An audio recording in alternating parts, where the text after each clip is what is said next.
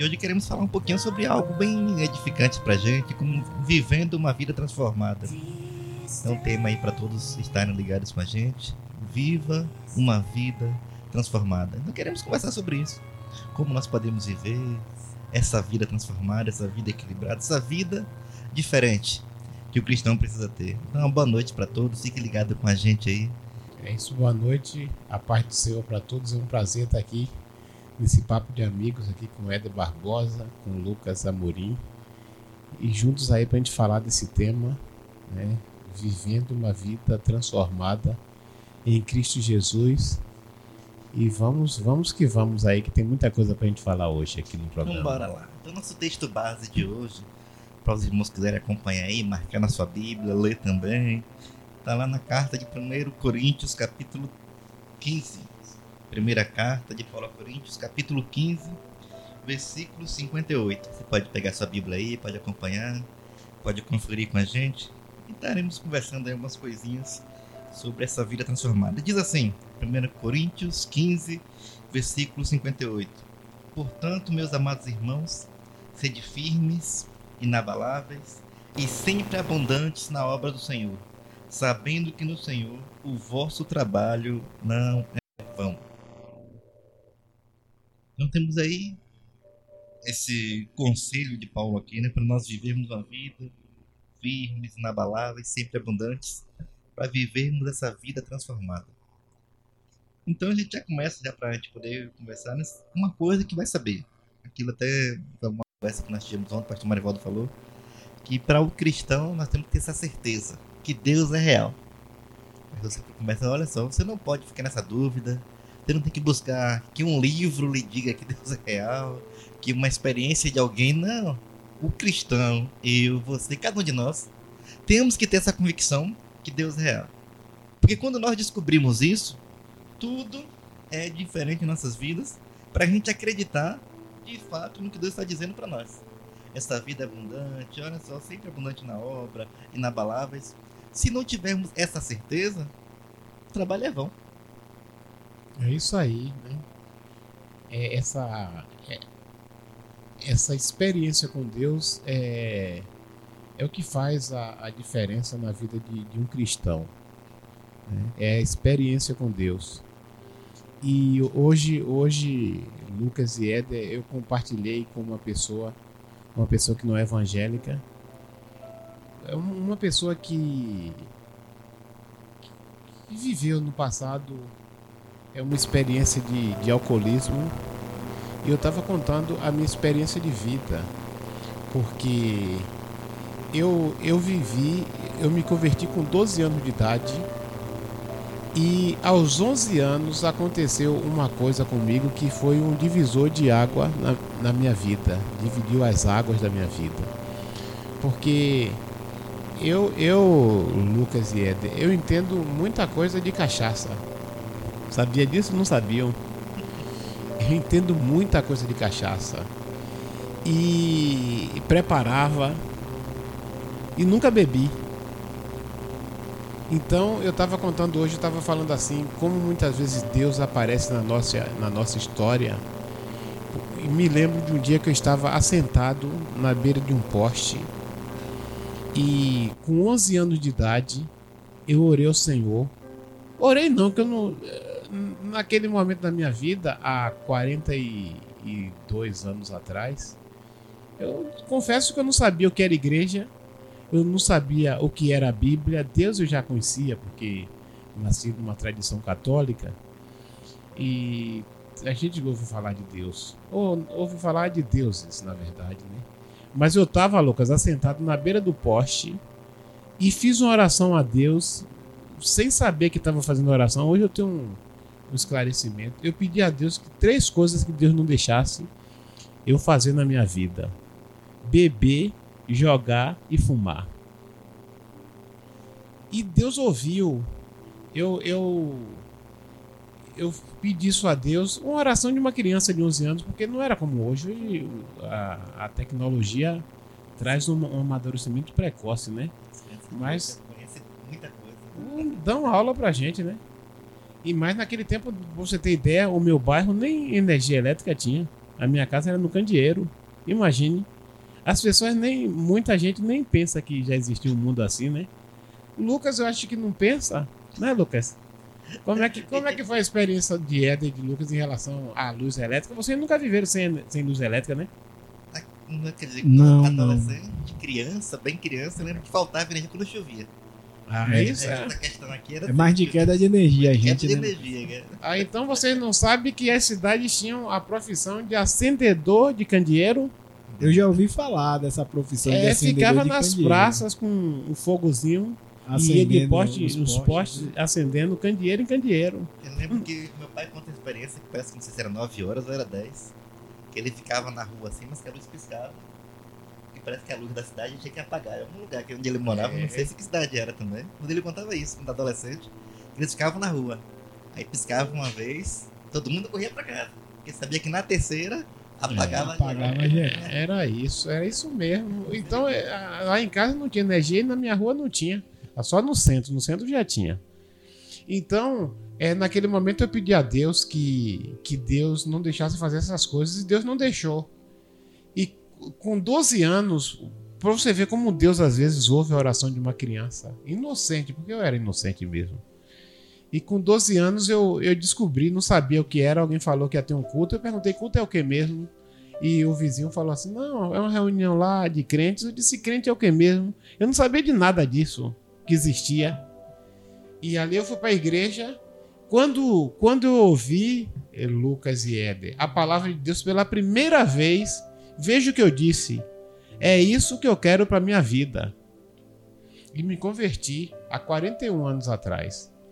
E a partir da, da, daquele, daquele momento na minha vida, Deus ele ele passou a fazer parte do meu dia a dia, da minha vida. Então Deus ele é, é, é alguém ali que que está comigo o tempo todo e de uma forma real, né? Graças a Deus eu já tive a oportunidade de ouvir Deus falar comigo pessoalmente em alguns momentos de minha intimidade com Ele. Então, é, o cristão ele precisa chegar um chegar um ponto da vida dele que ele não precisa nem mais de Bíblia, de papel. A palavra, o verbo sempre vai vai ser necessário, mas a Bíblia vai ser vai ser talhada no seu coração. Então é é necessário que tenha um momento na vida da gente que a gente não precise nem mais de Bíblia para dizer que Deus existe, porque essa realidade é algo tão concreto que o nosso coração, a partir das nossas experiências pessoais, já comunicam isso pra gente que Deus é real. Então, tem que viver isso, essa realidade de Deus. E nem precisar também viver essa necessidade de querer provar isso. né? Querer provar pra alguém, olha só, vou ter que provar pra Eda que isso, vou ter que provar pra alguém, pra minha. Não! Deus é real. Então é real na sua vida, é real em minha vida. Então nossas experiências vão mostrar isso. Mas a gente não depende de provar nada pra ninguém. Agora o testemunho, viver, vamos viver. A gente tava ouvindo aqui Eda falar mais cedo aqui no Agenda Talk Gospel. Falou que muitas vezes nós temos um discurso diferente daquilo que se vive. Muitas vezes as pessoas ficam tanto brigando pra querer provar que Deus existe e na realidade não vive, não desfruta daquilo. Tem que deixar isso pros ateus. Tem que deixar pros outros. É pros ateus provarem que ele não existe, né? Porque, por exemplo, eu preciso provar pra alguém que Lucas existe. Eu preciso provar pra alguém que Éder existe, né?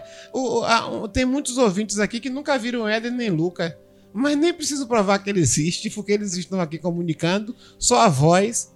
Pela voz, não, Éder existe, porque Éder fala lá na rádio, Lucas existe, existe, né? Não precisa provar. Então a gente, no- no- nesse sentido, a gente tem que atormentar a vida dos ateus, deixar os ateus viver a vida toda tentando provar que Deus é, não existe. E é um- uma da- das regras básicas para a gente combater o ateísmo. É isso aí mesmo. Se eles vivem em função de provar que Deus não existe, automaticamente eles estão afirmando que, Que Deus, Deus existe, existe, né? Já é uma, uma queda já do. A gente não, Deus é real, né? Não precisa provar nem viver. Uma das experiências que eu tive também que Deus me confirmou assim foi justamente em um bate-papo assim com uma pessoa que dizia não acreditar e que ela dizia que tentando convencer. No final o argumento que ele usou para me convencer até histórico, uma história que ele pegou e tentou contar, Eu, a única coisa que eu falei com ele foi ficar feliz e falei com ele. Então, a mesma cara, história. não tem jeito. Você só fez confirmar no meu coração que eu sirvo a um Deus vivo e um Deus poderoso. Então, pra mim, o que você falar aí, ó, só serve pra aumentar minha fé em Deus, porque eu não tenho mais em que crer. Ele pegou a história de um bruxo, falando que ele não conseguia atingir uma, uma pessoa, e nisso ele falou que tinha algo maior do que a entidade daquele bruxo. E ele falou que não podia tocar, e a entidade falou pra ele. Aí eu falei, então, é luz, é Cristo, não adianta. Se na Bíblia diz, Deus é Deus acima de qualquer Deus. É o nosso Deus, então não adianta você, não adianta falar agora que foi outro Deus, que é A, que é B, não adianta voltar. Você agora declarou com suas palavras que eu sirvo ao Deus Altíssimo, ao único Deus, o Criador dos céus e da terra. Então não tem jeito. Quando você está sendo confrontado, você tem assim aquela certeza, você vai entender que e Deus vai confirmar, ó, aqui é eu, ó. Ele tá falando de mim, não é de outro não. Só que ele acha que tá falando, ele ele tenta até sair do contexto, mas não consegue. Aí eu tive essa confirmação, eu saí feliz, ele percebeu que minha felicidade e minha alegria era tão grande que A ele fé ficou aumentou. constrangido e ele Queria e, o- e todo mundo que tava ao redor percebeu que eu tava certo. E no final é, o meu Deus é o, é o único, então eu, eu tô lá, eu tô feliz, eu ganhei meu É dia. isso aí. E essa, essa foi, foi a tática de Paulo. Não sei se Atenas, que, que ele encontrou lá o altar ao Deus desconhecido. É onde lá em Atos que. Efésios? Não tô lembrado da cidade, mas uma das cidades na, na viagem missionária. Aí Paulo, andando pela cidade, encontrou, tinha todos os tipos de ídolos. Era uma cidade totalmente idólatra, né? É, então, é, Paulo andou, andou por todos os cantos, ídolo de toda sorte, de todo Atenas. tipo. Então, em Atenas, né? Então, é exatamente, em Atenas. Atos quanto? 22, 23. Como é que diz aí? Vamos ler, bora ler, já que a gente abriu aí. Tá na Bíblia, como é que diz aí, Éder? 17, 22, 23 diz assim. Então Paulo levantou-se no meio do Areópago, disse- disse-lhes: Senhores atenienses, em tudo vos vejo acentuadamente religiosos, porque passando, observando os objetos de vosso culto, encontrei também um altar no qual está escrito: Ao Deus desconhecido. Pois esse que adorais sem conhecer é precisamente aquele que eu venho vos anunciar. Exatamente. E essa, essa entidade, entre aspas, que ele se diz superior, que ele não conhece, que é uma força superior, é o Deus que nós chamamos de Deus, né? Que ele é superior mesmo. Que ele é superior. Então, é, às vezes a gente precisa de viver uma vida cristã que de experiência com Deus e que a gente que a gente perceba Deus, que a gente sinta que e acima de tudo que a gente creia em Deus. Isso independente de qualquer coisa, né? Independente de qualquer coisa, mas isso isso acontece na vida de cada um de nós quando nós vivemos Deus, né? Ah, é, tem um texto lá do apóstolo Paulo é fascinante, né? Eu não vou falar aqui que é o meu favorito, porque vocês vão ficar rindo de Será que mim. já falar uma coisa? Tu acha que é dessa fala do pastor? que Pretende falar. Pretende falar. Não, mas você sabe que eu sou, eu sou bem taxativo. Em termos de conhecimento prático, é quem? Prático é Davi. Prático é Davi. conhecimento experiencial. Agora, em conhecimento teórico, é quem? É Paulo. Paulo. né? Então já sou bem. Paulo sistematizou todo o evangelho. Então, para mim, os ouvintes aí, os amigos aí do bate-papo aqui, Fé em Foco, para mim, no Antigo Testamento, Davi é o homem que teve mais conhecimento experiencial com Deus. Por isso que ele escreve esses salmos que são, sei lá, São deixam a fortes, gente né, sem. gente, né? Profundos, né? A gente, a gente fica, eu fico, A gente porque sente a experiência. eu não sei, Lucas. É quando eu leio a Bíblia, eu fico pensando assim, rapaz, como é que ele pensou isso, rapaz? Claro que eu sei que é o Espírito Santo, né? Mas eu gosto de pensar assim, como é que ele chegou a isso aqui? E Davi é quem, quem é mais profundo, né? Né? Pensar naqueles salmos, né? Levar os olhos para os montes. De onde virá o socorro. É tanta profundidade, né? Aquele do Salmo 91 que muitas pessoas gostam mesmo. Pensar né, que nada vai atingir. É algo É. que só alguém que tá no nível profundo mesmo de intimidade com Deus. vai Em outro patamar, né? Que vive outro patamar. E, e- e ontem a gente falando sobre Davi na experiência de ontem, a gente vê que Davi ele tinha, ele vivia tanto uma realidade com Deus, diferente de todos os outros, que ah, quando, quando ele tem que enfrentar o gigante pessoal dele, ele chega lá, ele tem experiência, ele sabe que Deus tem poder para livrar. Ninguém acredita nele, né? Os irmãos já estavam acostumados a não acreditar, né? Apesar de que sabiam que ele era arrochado, né? Eles dizem, é, o que é que, que nosso irmão quer ali? Peraí que eu vou ver, né? A gente sabe que ele é presunçoso, né? sabe que ele é arrochado. Ele já vem pra brigar. Né? Já vem pra brigar. Quer se aqui. É, quer aparecer o que é intrometido, o que é que você quer aqui, Davi? Acaso eu tô fazendo alguma coisa demais? Só tô perguntando. É até uma. É muito legal, né? O, o diálogo de Davi com os irmãos. Não, só. Não, só tô perguntando. Sim, tá só perguntando, mas a gente sabe como você é. Então, é, essa, essa vivência com Deus, esse Deus que é real, que vai fazer diferença em nossas vidas, né? Não é o fato de ter uma religião. Aí pensando aqui nesse versículo que foi lido, ele fala de três coisas, né? Três palavrinhas pra gente pensar, que muitas vezes tem faltado a nossa fé cristã. Quando ele fala de firmeza, constância e abundância. É um sermão pronto, né? né? Quando ele fala assim, três coisinhas, né? Sede firmes, constantes e abundantes. E o que temos visto hoje né, na nossa sociedade, parece que está faltando essas três coisas. É uma sociedade que não é firme, é levada por frouxa, vento, frouxa, né? Qualquer vento ela é levada, qualquer discussão ela sai perdendo. É assim, hoje eu sou defensor disso aqui. Mas qual é o tema do momento? O tema é Big Brother, tá falando sobre isso aqui. Pronto, já mudei de ideia, porque eu tenho. Pessoa que não tem ideia. É levado para qualquer lugar. Aí fala de constância. A pessoa tá caminhando aqui para um lado, mas por não ser firme, ela muda seus padrões. Aquilo que o pastor nos ensina aqui, olha só, uma vida baseada por princípios. Mas quem é inconstante parece que não tem princípio. Porque o princípio hoje é, ah, meu princípio hoje é ser fiel aqui, nesse aqui. Mas o padrão do mundo, não é? Já esqueci aquilo que eu pregava, aquilo que eu ensinava, e já mudei minha constância. E abundante. É saber, não, é só deixar que eu fique aqui, porque ele veio lembrar de Jesus. Eu vim para que tenha vida. Mas não é uma vida normal, não é uma vida qualquer, não é uma vida de resto, não. Venho para ter uma vida abundante. Só que as pessoas parecem que estão quê? Eu acho que esqueceram essas três palavras, essas três formas de viver: firmeza, constância e abundância, e estão sendo levadas. Não é à toa que nós vemos assim, acho que nunca se viu uma sociedade com tanto conhecimento, mas que não tem essa intimidade geral com Deus. Aquilo que o pastor vem falando, essas experiências que precisamos ter para que não sejamos enganados por ventos, nem por líderes, nem por sociedade, nem por ninguém, porque tudo isso vai da experiência pessoal com Deus. Mas à medida que não conhecemos a Ele, nós somos moles, frouxos, inconstantes e não vivemos essa abundância.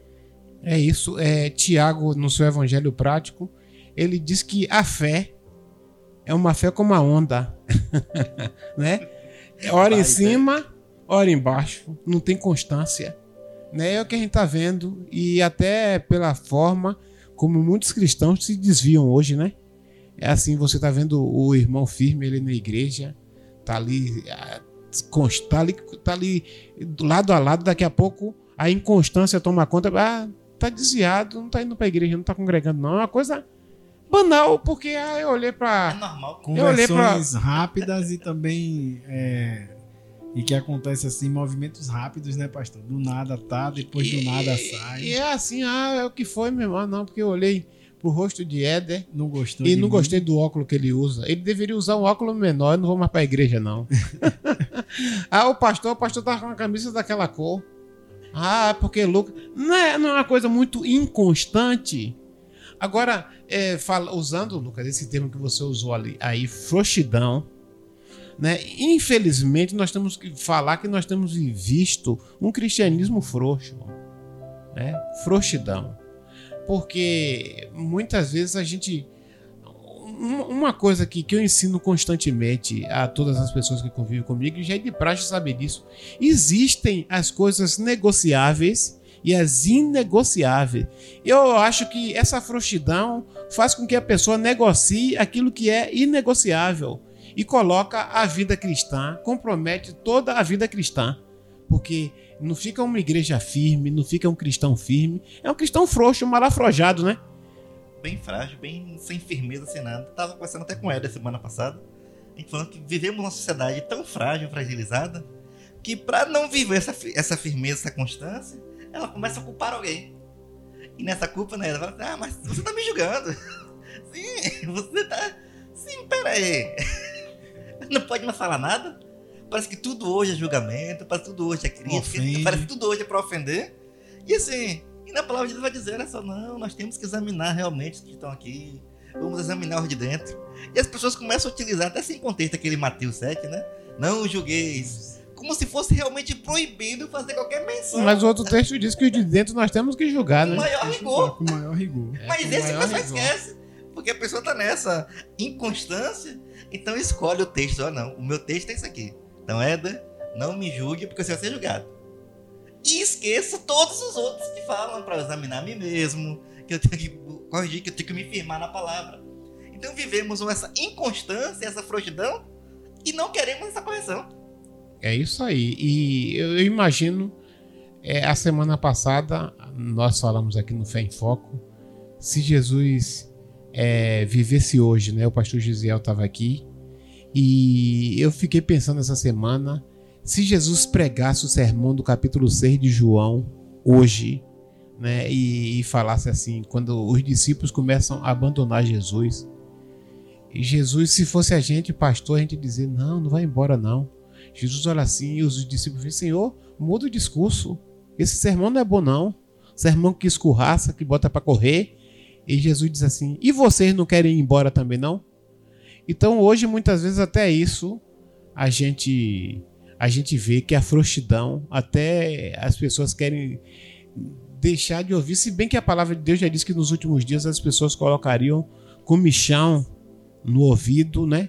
Porque não suportariam a doutrina, a palavra do Senhor, né? Então, a gente vê que essa frouxidão está prejudicando demais essa vida abundante em Cristo. E dessa frouxidão a gente vê até quando a gente começa a pensar nesse texto, nos textos bíblicos, tanto que Jesus não tem é, necessidade de pregar nada para provar nada a ninguém. Não tem nada. Tava lembrando aqui mesmo na época de João Batista. Quando João Batista é preso, que ele tem aquela decepção, ele começa a ficar assim, meio perguntando, né? Bate aquela crise de fé. Ele fica assim, olha só, pergunta aí. Vai pros discípulos dele. Pergunta aí se Jesus é ele. Se é ele mesmo que vem. Ou se vai vir outro. Ele tem aquela crise, ele que falava que, ó, não sou digno de amarrar sandálias, vai vir alguém que é maior que eu. Mas na hora que a crise bateu, ele foi. Os discípulos vão até Jesus. Jesus vai até João? Não. Não. Jesus não vai. Jesus fala o quê? O que, é que vocês estão vendo? Vai lá e diga para ele, né? E conte. O que, é que vocês estão vendo aí? Ah, estamos vendo cego. Vocês estão vendo isso? Pronto. Diga isso pra ele. Não tem. É que parece que muitas vezes essa sociedade de hoje é tão fragilizada que tudo é motivo. É como até o pastor já falou algumas vezes, a pessoa parece estar meio na porta, né? Tá esperando um motivo. Estou aqui meio zangado com Eda, mas não posso falar que estou zangado com ela. Tem que ter algum motivo. Então eu espero, deixa até meu pé pra se Eda tropeça. Aí pronto, Eda tropeçou agora, pronto, tem um motivo. Qual foi o motivo? Eda passou por mim, não falou comigo, tropeçou em mim. Mas não, às vezes eu provoquei a situação porque já tô naquela intenção, já tô na minha é, fraqueza, já tô inconstante, só esperando aquilo. Então, muitas vezes, o que tem acontecido para a grande maioria não viverem essa vida diferente, essa vida transformada, é porque não querem passar por essa escadinha. Não querem passar pela fase da experiência, que é o primeiro tópico que nós falamos aqui. Primeira fase, tem experiência com Deus. Não vão poder passar por nada, ver algo novo, ver algo diferente, ver algo abundante em mim, se eu não passar pela experiência. E depois que eu busco essa experiência, eu tenho que procurar o quê? Viver uma vida firme e constante. E até lembrando de Efésios, quando fala, né? Após ter feito tudo, Ficai firmes. então pronto. Depois de ter feito tudo, tudo o quê? Armadura, oração, o coração da justiça. Então tem toda aquela regra lá. Os irmãos devem ter visto aí. Vai lá para Efésios, lá a armadura de Deus. E ele termina dizendo isso. Após ter feito tudo. Após ter feito tudo isso que eu já falei aqui. Permaneçam inabaláveis, permaneçam firmes. O problema hoje é que nós estamos vivendo em uma sociedade fragilizada. É isso aí. E quando a gente faz a ponte desse, desse de Efésios 6, que fala depois de haver feito tudo, e também quando a gente faz a ponte com esse texto de 1 Coríntios 15, que diz: sede firmes e constantes. Essa constância a gente encontra lá em, Efésio, em, em Oséias 6, no Antigo Testamento, o Senhor dizendo assim: conheçamos e prossigamos em conhecer ao Senhor. A questão toda é que muitas vezes os cristãos eles estão achando que são especialistas em Deus, não querem prosseguir. Já e aí. Eu já conheço demais. Já Eu já sou completo. Já Sempre falta alguma coisa. E às vezes a coisa que nos falta é a pior coisa, né? Como aquele jovem, o jovem rico, que diz assim: Eu observo isso desde a minha tenra infância, mas o Senhor disse: Ainda te falta uma coisa. Eu sempre eu digo que aquele jovem era um jovem muito melhor que eu, né? Porque Podia ser. Aquele Né? jovem era melhor que. faltava só uma coisa. Faltava só uma coisa e eu, fal, sentido. eu falto tantas. É, Ah, Nesse sentido, é, então, era melhor que muita gente.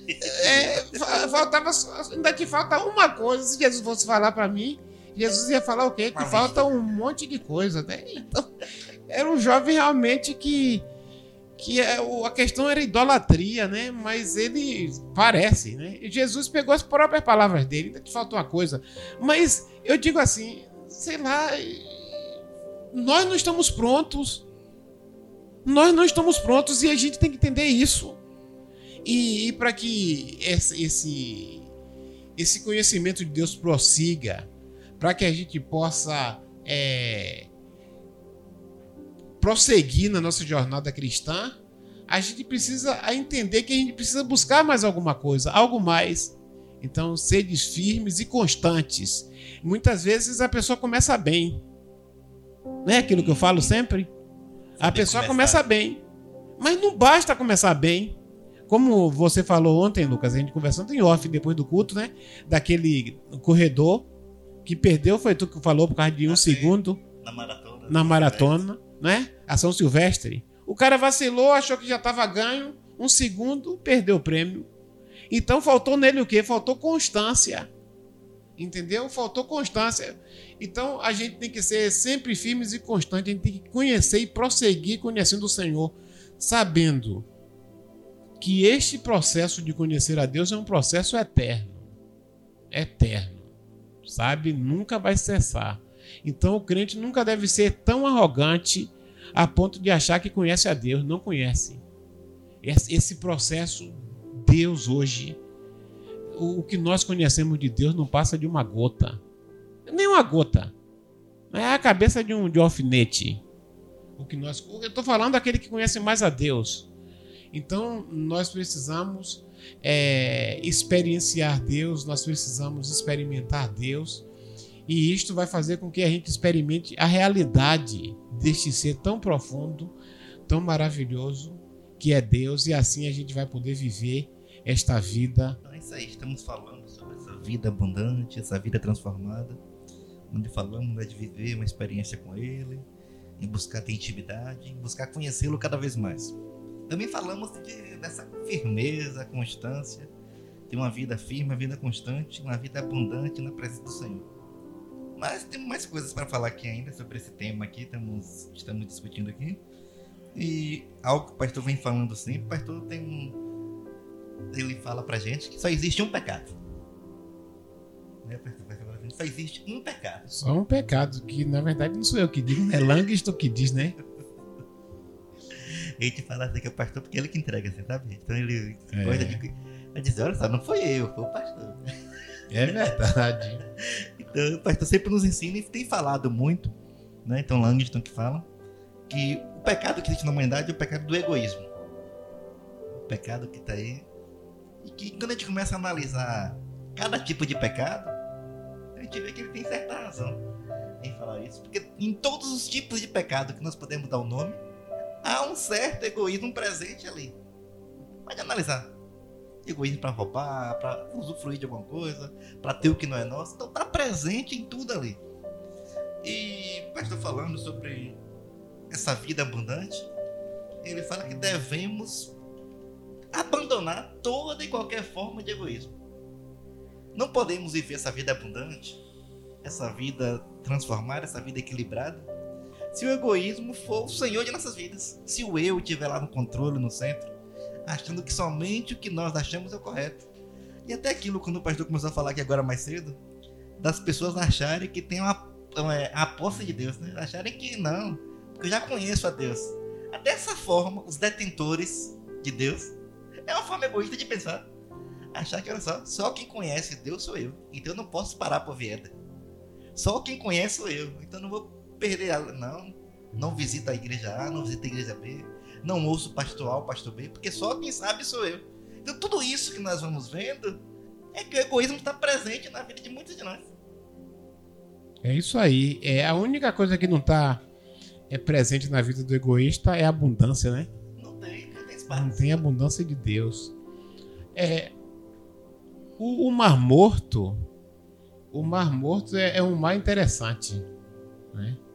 O Mar Morto ele, ele está muitos metros, eu não me lembro agora quantos metros abaixo do nível do mar. Aí é como a gente tem um consultor, aí né, vê aí vocês aí quantos metros o Mar Morto está abaixo do nível do mar. E no Mar Morto, o nome é Mar Morto porque não tem vida, Lucas. Por isso que o nome é morto, não tem nenhum tipo de vida. Porque a grande quantidade de sal 392 metros, tá vendo? Isso aqui também é cultura, né? Aqui é rápido, né? Então o Mar Morto está 392 metros abaixo do nível do mar. Então, ele, pelo fato de estar quase 400 metros abaixo do nível do mar, então a quantidade de sal que existe no, Mar Morto é muito grande. E por causa da, do excesso de sal, ele não contém vida, nenhuma forma de vida. E por que, que o mar é morto? O mar é morto porque ele só recebe. Ele não distribui as suas águas para lugar nenhum. Então as águas chegam no Mar Morto e o Mar Morto é um fim em si mesmo. Né? Então ele é um fim em si mesmo. Chegou ali acabou. O cristão é, que não que não é, tem uma vida abundante, que não transborda, né? Que não transborda aquilo que ele recebe de Deus, ele nunca será um cristão feliz.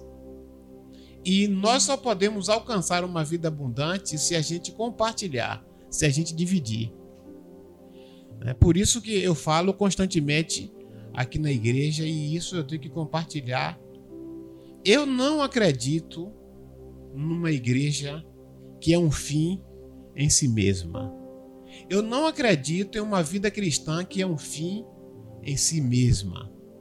Então eu acredito numa vida que recebe a graça, a bondade, a misericórdia de Deus, e esta graça e esta misericórdia flui para todos os lados abundância.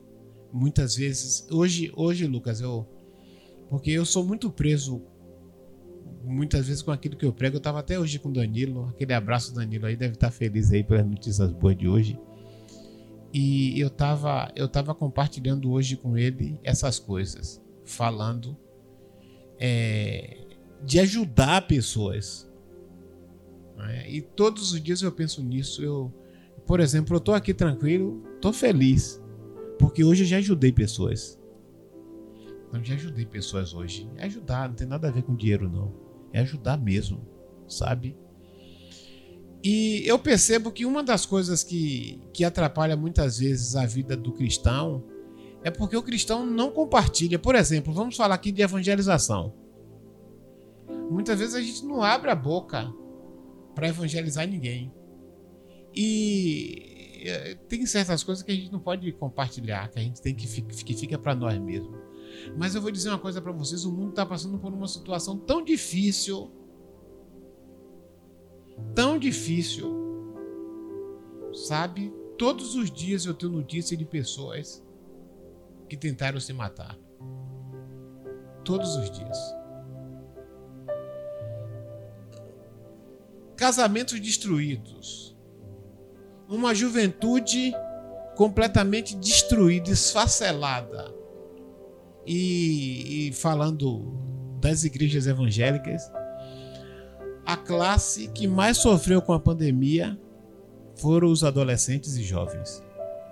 É contado à igreja que os pastores não estão lamentando o afastamento da juventude, dos jovens e dos adolescentes. Então, neste momento, para a gente experimentar a abundância de Deus em nossas vidas, a gente deve perguntar assim: eu quero abundância de Deus na minha vida para quê? Porque uma coisa que abunda é o que, Lucas? Uma coisa que transborda. Transborda, né? Não cabe em si mesmo, né? Que não cabe no seu balde sozinho. E, como diz uma casa abundante, eu sempre gosto daquela experiência dos, dos discípulos quando estão lá querendo pescar. Lá e o Senhor fala, pode pescar do outro lado. Ele, ah, Senhor, já pescamos aqui a noite toda. já passamos aqui a noite toda. Só que um deles fala, né? Ó, oh, Senhor, tudo bem. Como é tua palavra, eu vou pescar aqui. Então eles começam a fazer a pescaria. Então a pescaria começou a ser tão abundante que não cabia mais no barco deles. E eles tiveram que chamar todos os outros que estavam com o barco parado. Eles chamam aquela multidão de pessoas. Oh, gente, ajude aqui que a gente não vai conseguir levar. Então eu penso na, nessa abundância com isso. É algo que atinge não só você, mas todos aqueles que estiveram ao seu redor. Agora, se eles fossem egoístas, eu imagino que o quê? Aquele barco tinha afundado, tinha morrido todo mundo e não tinha desfrutado. Porque muitas vezes, como o pastor falou agora, e muitas vezes parece que nós queremos uma vida abundante apenas para ter. Eu nunca esqueço de uma mensagem que nosso irmão pregou aqui na igreja, que ele pregava sobre dinheiro na poupança. Ele pregou um dia que ele falou: olha só, tem gente que quer ter dinheiro na poupança para ter. Ele brincando assim, imagine, eu, na, eu aqui uma poupança de 100 mil reais. Pra quê? Você não ia usar, você não ia gastar. E ele pregando sobre isso foi interessante, ele falando assim, sobre. Às vezes as pessoas não querem ter para dizer que tem. Não desfruta, não compra nada, não viaja, não participa com a família, não. E foi interessante pensar nisso. Então a gente pensa, às vezes a gente quer ter essa vida abundante, para quê mesmo? Aí Tiago que vai responder Tiago vai dizer assim: que Deus não dá a vida abundante. Diz assim: vocês pedem. Vamos, vamos parafrasear. Vocês pedem uma vida abundante e não recebem. Porque vocês querem uma vida para gastar no vosso próprio deleite. E Deus não dá. Então qual é, qual é o, o que Jesus fala assim? Ó, Pedi e dá-se-vos-á. Boa medida, recalcada, né? É, transbordante. transbordante e como é? É boa medida, pedida se usar, boa medida, transbordante. Então é transbordante, né? É algo que transborda. Mas algo que transborda é algo que não cabe em nós. Por isso que não tem. Porque se você tem algo que cabe, cabe em você, que você não pode compartilhar, você vai morrer. Porque todo ser humano que é um fim em si mesmo, ele morre. E não desfruta de nada, né? Porque essas pessoas acreditam, quando as pessoas acreditam que tem algo que ninguém pode ter, aquilo que até o pastor falou uma vez numa escola bíblica dominical, falando assim: imagine, você tem a melhor casa da cidade com a melhor piscina com tudo, mas ninguém vai. Ninguém vai para quê? É aquela questão assim: você ter e não, não usar. Você comprou as melhores xícaras de ouro, mas ninguém pode tocar você tem os melhores lençóis, tem, tem tudo, tem tudo do melhor, bem abundante. Só que nem a pessoa desfruta.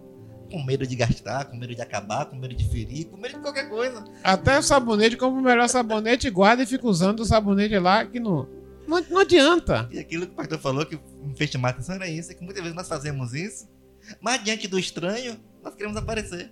É. Então assim, durante todo o dia, vamos almoçar arroz, feijão, carne. Se tiver carne, vai lá. Todo dia.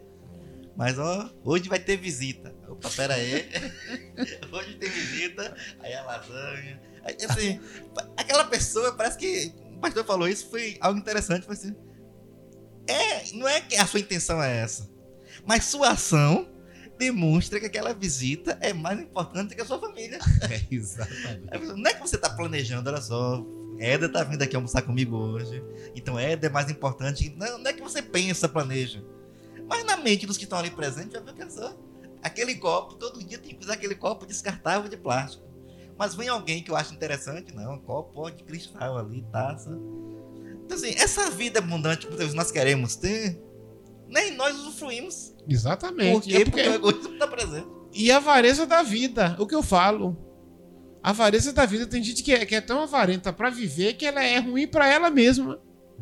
É como você disse, tem o dinheiro na poupança, mas não desfruta. Agora, as pessoas estão lá escravo. na praia do Nordeste curtindo É escravo o dinheiro da dele. poupança. Escravo da poupança. Então, é... tu encontrou aí é, desse texto de vida abundante? É... Pedido a se vos eu vi você mexendo aí. Então, é... Eu, eu, eu fico pensando assim. Vamos pensar. Vamos imaginar aqui. Vamos, vamos criar uma situação, um problema aqui pra gente resolver. Vamos imaginar, Lucas, que na cidade de Açu, é, Deus, ele, ele precisa de alguém que tem uma vida financeira abundante. Vamos imaginar. Então tem a cidade tá um caos. Não estou dizendo, só só uma situação, um problema. Tem lá um bocado de servo dele, filhinhos dele, pequeninos, que tá ali doente, que precisa de comprar um remédio. Tem muita gente que não tem uma roupa nem para estudar, não é para esbanjar, a gente tá falando daquilo que é essencial. Né? Então a pessoa tá lá, não tem uma roupa para vir pro culto, não tem é comida para comer, como eu já enfrentei situações de a pessoa não tem nada para comer. Aí tem Lucas e Éder. Né? Deus conhece o coração de, de Éder. Aí Deus vê lá o coração de Éder e diz assim: Olha, se eu der a esse aqui, ele é um fim em si mesmo, é um mar morto. Então ele vai ficar e ele pode ver o meu o, o, o pequenino do pai passando por uma situação de, pode morrer, mas ele não tem coragem de pegar um centavo do bolso dele para compartilhar. Já tem Lucas que tem um coração aberto. Aí que se Lucas sabe, se vê alguém passando necessidade, vai vai compartilhar. Mas se Deus vê o coração do pastor Marivaldo, que pode ver o sujeito morrendo da amiga, quando dizia minha mãe, que o pastor não vai abençoar. A quem você acha que Deus vai dar uma vida financeira abundante? Aquele que vai contribuir com o reino, né? Aquele que vai compartilhar, que vai Compartilhar. contribuir com o reino. Porque aquela riqueza, né, se a gente pegar, porque tem gente que fica com um discurso de pobreza, que é muito idiotice. Salomão fala que o rico tem muito mais motivo para glorificar a Deus. Não sou eu, não. É Salomão quem disse. Porque Deus deu bens para ele. Né? Então não é esse discurso de pobreza que eu estou falando aqui. Mas quando a gente fala de uma vida financeira abundante, Deus tem um propósito nisso. Eu tô- não estou falando a pessoa que fica rico com seu esforço, não. Eu estou falando daquela pessoa que recebe uma graça de Deus. Né? Aquele que pede, pede, e que Deus abre a porta, boa medida, é, transbordante, né? que, que cai para o lado, cai para o outro. Todo mundo que está na beira é abençoado. Então Deus tem um propósito. A vida abundante que que Deus dá não é um- uma vida sem propósito, mas é uma vida com propósito de compartilhar. Então é assim. Para nós vivermos uma é uma vida abundante, a gente precisa aprender a compartilhar. E eu me lembro, Lucas, de um, de um dos meus é, escritores favoritos, que sem dúvida alguma é Charles Swindoll. Eu leio mesmo, cole- coleciono. Charles Swindoll conta em um livro que diz que na Segunda Guerra Mundial, uma, uma criança, eu acho uma das histórias mais lindas. Um, na ci- aí o exército americano estava numa cidade que estava completamente devastada e chegou a hora de comprar o pão. Aí saíram daquela, daquele, do acampamento e foram no- na vila mais próxima comprar o pão. E quando chegou lá, o exército comprou o pão, colocou no jipe. Quando o soldado americano olhou para a vitrine da padaria, tinha uma criança. A criança estava colada na vitrine. Aquele pão bonito, segundo ele, pão doce. E a criança estava lá com um jeito de criança raquítica, com fome. Aí de repente, aquele soldado se compadece daquela criança, volta, compra pão, compra um saco de pão com o dinheiro dele. Aí pega para a criança e dá para a criança e vai embora. Não falava, é, não falou nada, simplesmente deu.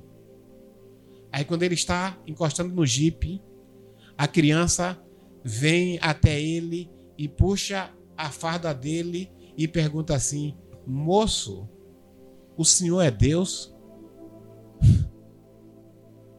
Moço, o senhor é Deus? Sabe quando é que um cristão que tem vida abundante mais parece com Deus? Quando dá. Quer ver uma coisa? Olhe Jesus. Todos os momentos que você encontra Jesus, Jesus está dando alguma coisa para alguém. Né? E a mulher, aquela mulher que tinha um fluxo de sangue, é engraçado porque Jesus fala assim: ó, alguém me tocou porque de mim saiu virtude. Ele dá virtude para alguém. Então, todo cristão, o momento que o cristão mais parece com Deus e que mais demonstra uma vida próspera, uma vida abundante, é quando ele compartilha aquilo que tem. Esse texto que o pastor falou agora há pouco está aqui em Lucas 6, versículo 38. Quando diz assim: Dai e dar-se-vos-á boa medida, recalcada, sacudida, transbordante, generosamente vos darão. Porque com a medida que tiverdes medido, vos medirão também. Dai e dá-se-vos-á. Então, é, temos que nos livrar do egoísmo. Não E dá para viver dessa forma. Não dá para viver. O mundo está precisando muito da igreja. Esse momento de pandemia, o mundo não nunca precisou tanto da igreja como está precisando agora. É por isso, Lucas e, e, e Éder, que muitas vezes, quando a gente coloca o cristianismo como algo essencial para a vida humana, Lucas, não é. Tudo bem que pode ter alguém que está até pensando em dinheiro ou coisa desse tipo, mas a gente não, não é a nossa questão. A nossa questão é que as pessoas precisam de Deus. E a igreja é a portadora de Deus. Porque é ela que tem a chave. Entendeu? Então, se a gente fecha as portas de uma maneira irresponsável, a gente priva muita gente de ter acesso a Deus. E a nossa igreja aqui, Lucas, nessa coisa de dar. Quantas pessoas encontraram na PIB nesse período de pandemia refúgio? Quantas pessoas, Edé, que chegaram aqui Teve um dia de domingo, Lucas, que a gente estava repleto, aí até a cidade comentou, ah, porque a primeira igreja estava cheia, membro de outras igrejas que não tinha culto. A gente aí tomou aquela atitude de mudar, de colocar dois cultos para não aglomerar. Por causa disto, entendeu? Então a- a igreja, ela, o mundo está clamando por nós. Nós somos um povo missionário, nós temos uma missão. Nós somos portadores de Deus na terra. Então nós somos porta-vozes de Deus, nós somos arautos de Cristo. E a gente precisa dar essas coisas que nós temos recebido do Senhor. Tem que fazer isso, tem que buscar essa mudança mesmo, dar esse foco.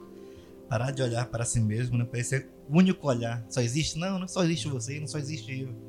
Mas quando nós começamos a abrir nossos olhos para contemplar que o outro ali é necessário, que o outro é importante e que Deus abençoa, como nós falamos aqui outra semana, no meio da comunhão. Então não dá para ter comunhão se eu sou egoísta, não dá para ter comunhão se só eu sou necessário, só minha opinião é a única importante. Então não. É preciso que nós possamos abrir nossos olhos e vejamos, olha só, tem mais alguém aqui. Então, tem mais alguém precisando de mim aqui. Tem mais alguém precisando do Senhor. Tem mais alguém. Então, quando o pastor fala sobre esse evangelismo, aí é por isso que a gente fala sempre aquela mesma técnica, né? De voltar sempre para nossa intimidade com Deus, para que nós estejamos com o coração aberto e ouvidos atentos. Porque Deus fala com a gente. É isso. Deus fala, olha só, teve vizinho aqui, ó, teve vizinho aí tá separando. Dá uma palavra de conselho ali, vai lá. Que não separaram ainda não. Mas parece que de fora a gente fica assim, não, mais um casal que separa. E quando nós vemos essa questão do egoísmo, parece que tudo vira números. Pastor fez uma pergunta ontem que foi assim, pra gente pensar como tudo vira número. Porque às vezes nós estamos tão preocupados somente com nós mesmos, nossa família, tal. Mas o pastor fez aquela pergunta assim, ó. Desde que começou a pandemia, quantas vezes você esqueceu um pouco da sua família e orou pela sua cidade? Quantas vezes você esqueceu um pouco da sua cidade e orou pelo seu estado? Quantas vezes você esqueceu um pouco do seu estado e orou por outros estados? Que não, tá, não é você não. É porque às vezes nós estamos preocupados com a gente. Então a gente ora pela cidade às vezes, tá pensando na cidade. É com medo daquela doença atingir a nossa família. Mas eu parto falando isso pra gente pensar, olha só, como às vezes o egoísmo tá tão presente e a gente não percebe. E nós só pensamos o quê? Naquilo que é nosso, naquilo que tá do nosso redor.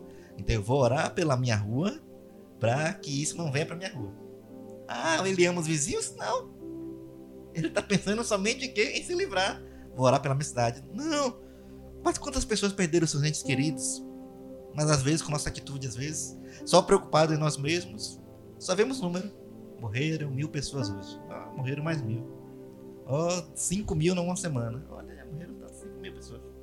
E vai assim, é número atrás de número. Ah, caiu um avião em tal lugar, morreram 200 pessoas. Ah, um avião caiu.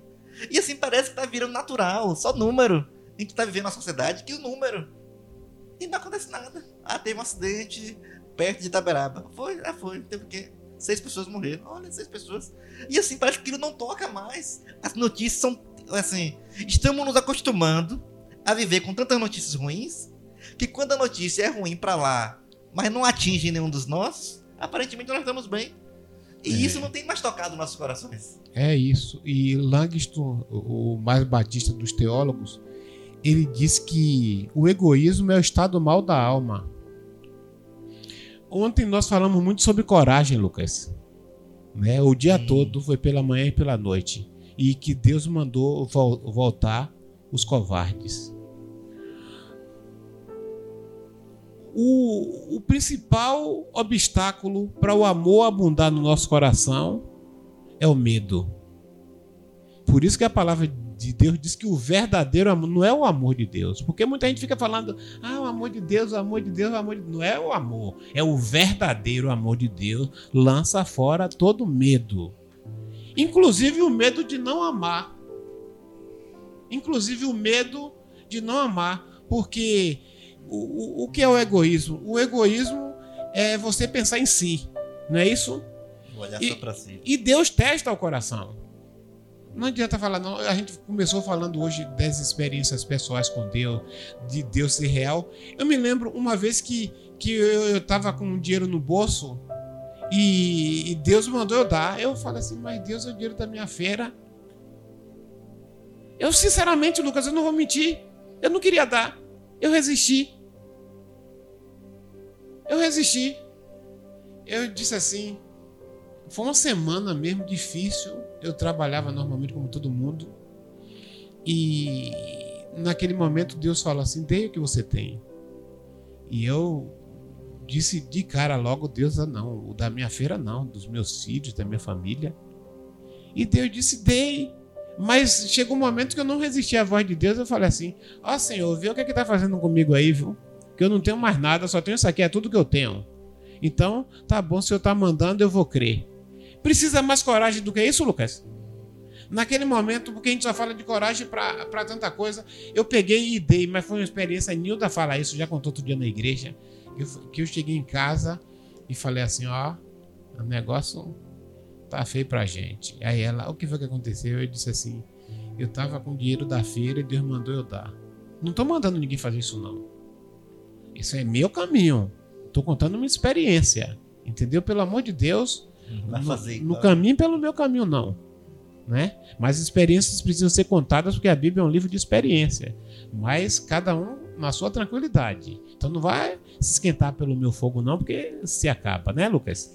Isso tem que ser dito ao contar a é, experiência, né? Verdade. Mas eu tô falando, eu cheguei, aí eu peguei, peguei, Éder, o que eu tinha e disse assim, Senhor, eu dei desconfiado, mas na hora eu, eu me quebrantei. E fiquei observando, Lucas, a realidade é a seguinte: Deus deu, não foi nem para dizer assim que me deu, quando Deus falou, ó, eu recebi aqui o dobro. Eu disse, eita que Deus. Mas Deus estava testando para saber se eu. Se eu realmente. abrir mão, né? E abrir mão. É, entendeu? Então, assim. É, é, é preciso coragem. É preciso coragem. Porque se não tiver coragem, não dá. Entendeu? E o, eu quero que fique bem claro hoje aqui no programa Fé em Foco, nessa, nessa concerne. Gente, a coisa que a gente precisa de mais ter coragem na vida é para amar. Porque o teste é brabo. Entendeu? Mas graças a Deus que o amor de Deus, o verdadeiro amor de Deus lança fora todo medo e a gente fica livre para largar o egoísmo, sabe? Deixar de pensar somente em si. Tem que pensar em si também, mas deixar de pensar somente na família, olhar o tempo todo para o umbigo.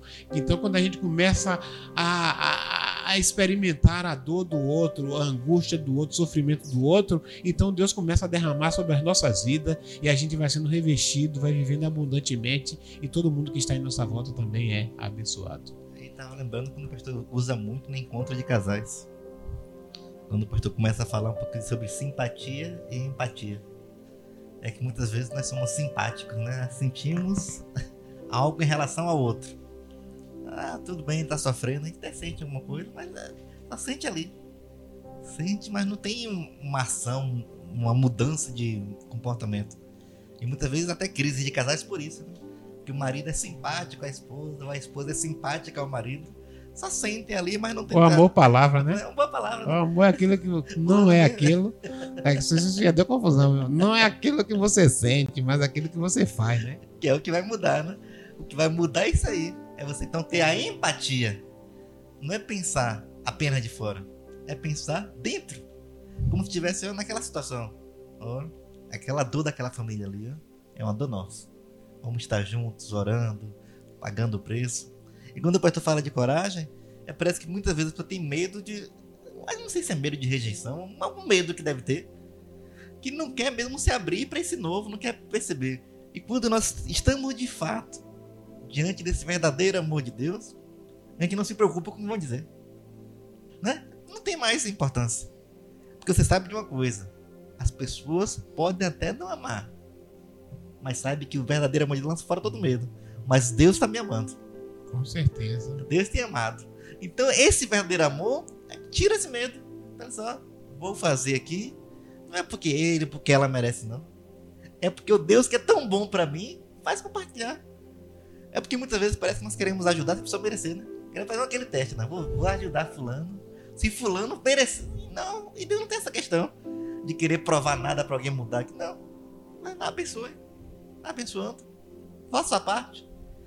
Então, quer ter uma vida abundante? É preciso isso, ter essa firmeza. Firmeza de quê? De que Deus continua sendo Deus.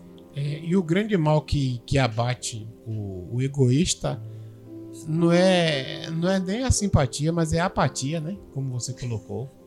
O egoísta é nada. apático. Nem sente, nem faz. É, ele é apático e ele vê a criança passando fome ali, mas não sente dor.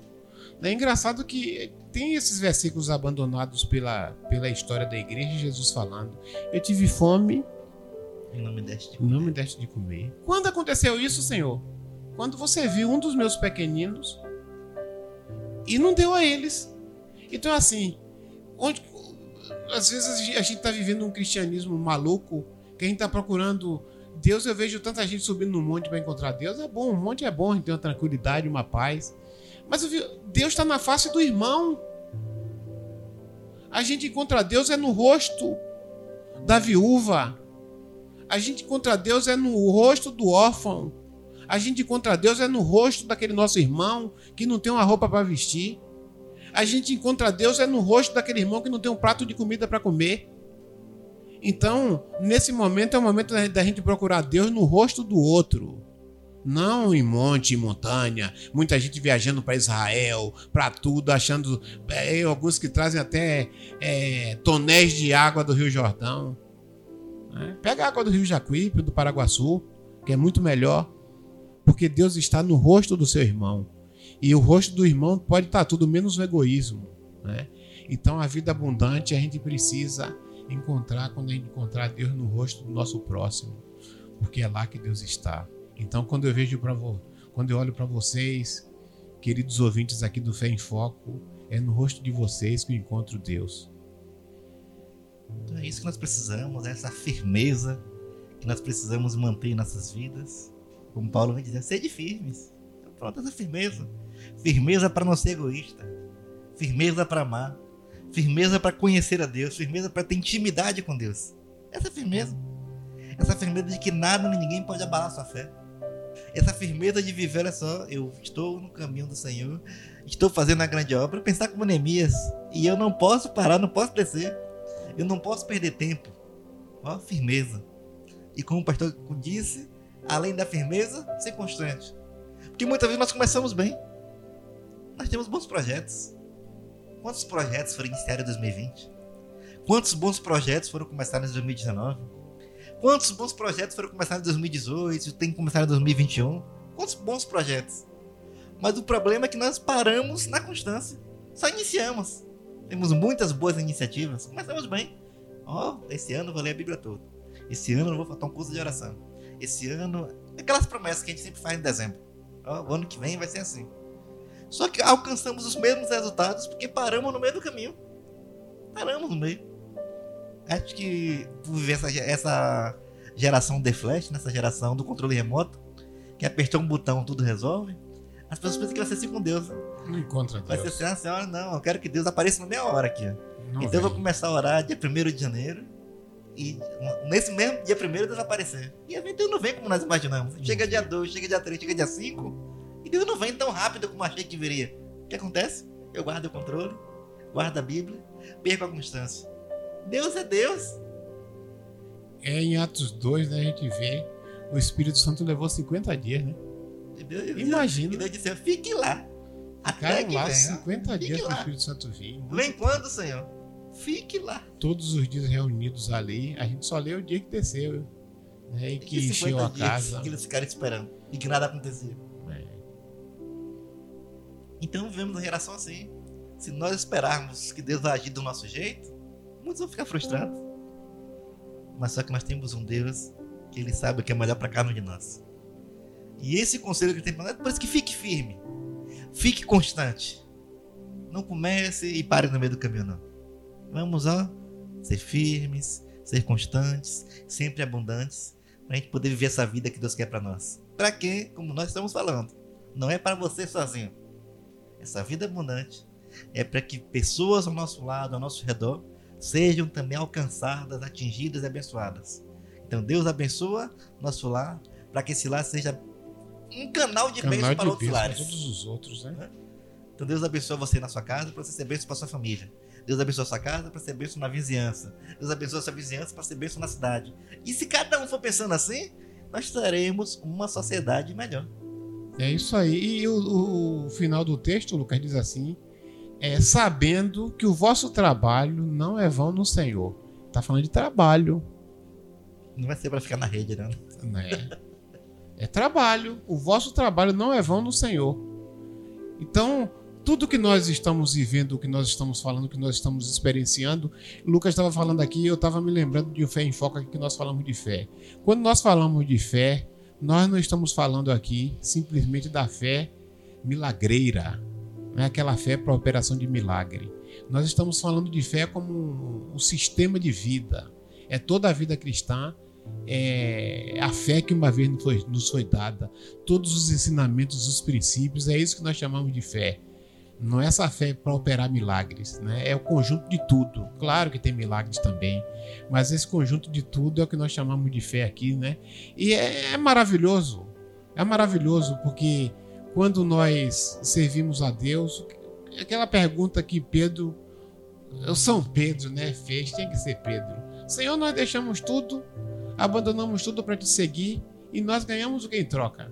Jesus fala cem vezes mais aqui e por fim a vida eterna. Então eu creio.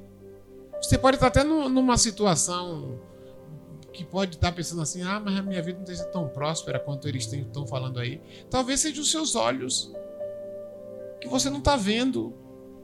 Talvez o seu conceito de prosperidade está equivocado, não é? Talvez a, maneira como, como você aprendeu o cristianismo está equivocado. Mas eu creio na palavra do Senhor. Seja qual for a situação da minha vida, eu creio que eu vou ganhar cem vezes mais aqui e por fim a vida eterna, independente de qualquer coisa.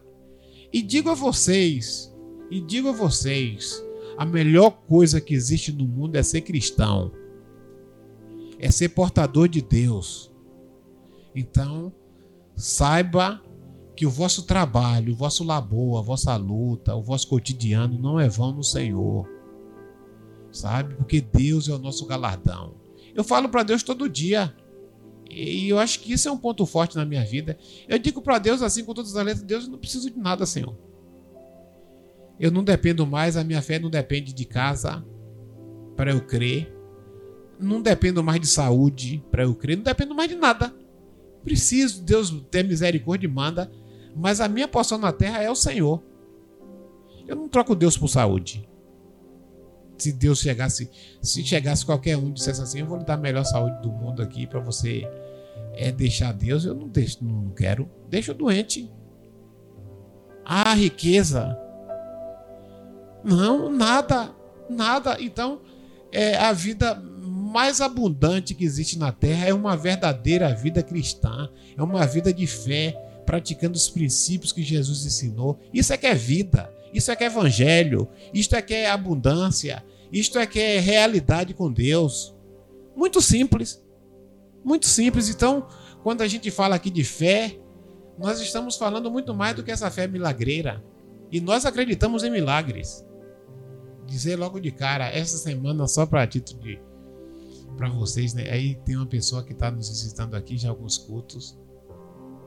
Aí falou assim: Pastor, a minha vida está muito próspera, está muito abençoada. Eu não sabia que vocês era, eram tão prósperos assim, não. Eu não sabia que vocês acreditavam em prosperidade, não. Eu achava que vocês não acreditavam em prosperidade. Eu disse assim: talvez o, conceito que as pessoas têm de prosperidade é, é diferente do nosso. Porque nós acreditamos que Deus dá casa, que Deus dá carro, que Deus dá dinheiro, que Deus dá saúde, que Deus dá roupa. Nós acreditamos em tudo isso. Mas tudo isso é muito pouco. Porque Deus poderia dar tudo isso para a gente e não perdoar os nossos pecados. Aí Jesus chega para o cara lá e diz assim: Perdoados te são os teus pecados. E diz assim: Ah, estou pensando que ele vai curar. E Jesus diz: Qual é mais fácil? É dizer levanta-te e anda? Ou dizer perdoados estão os seus pecados?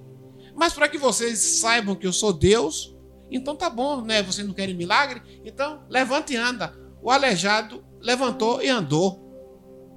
Né? Perdão de pecados é muito maior, por quê? Porque vai colocar a gente no céu.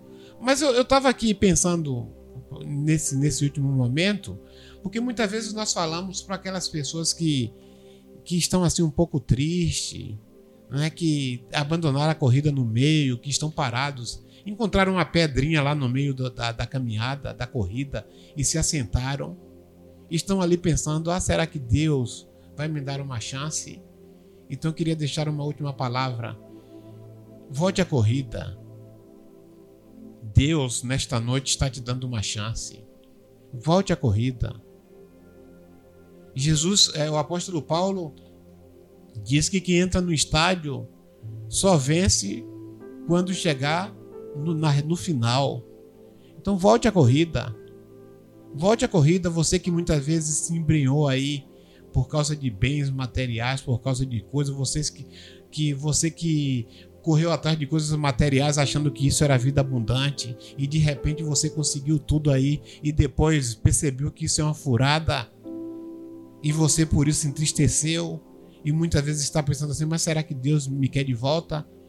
Nesta noite, a Rádio Toque Gospel, o programa Fé em Foco quer dizer para você que ainda há solução para você. Volte à corrida. Volte à corrida com tudo que você tem.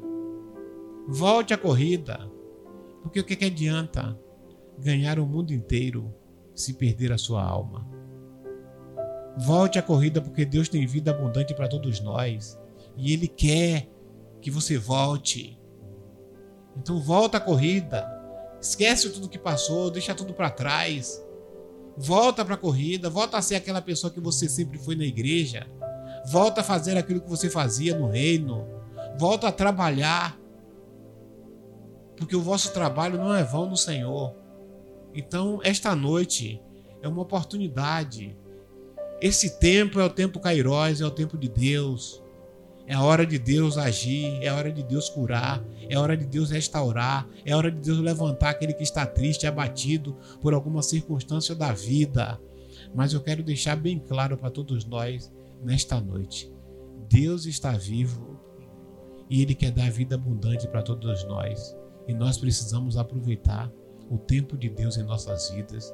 E nesta noite, a Rádio Toque Gospel está sendo usada como instrumento de Deus para a restauração de muitas pessoas.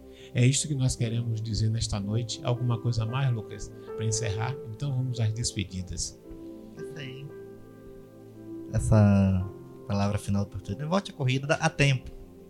Então estamos aí juntos. Vamos caminhar. Vamos voltar a ser firmes. Se estávamos inconstantes, vamos voltar à constância, firmeza. Volte dar tempo. Agradecemos mais uma vez todos os nossos ouvintes, nossos irmãos aí ligados com a gente. Deus continue abençoando a cada um e que nós possamos manter nossa fé firmada no Senhor, para que sejamos luzes onde nós passarmos, para que sejamos bênçãos onde nós caminharmos, onde pisarmos as plantas dos nossos pés, que a presença de Deus esteja em todos os lugares e abençoando a todos.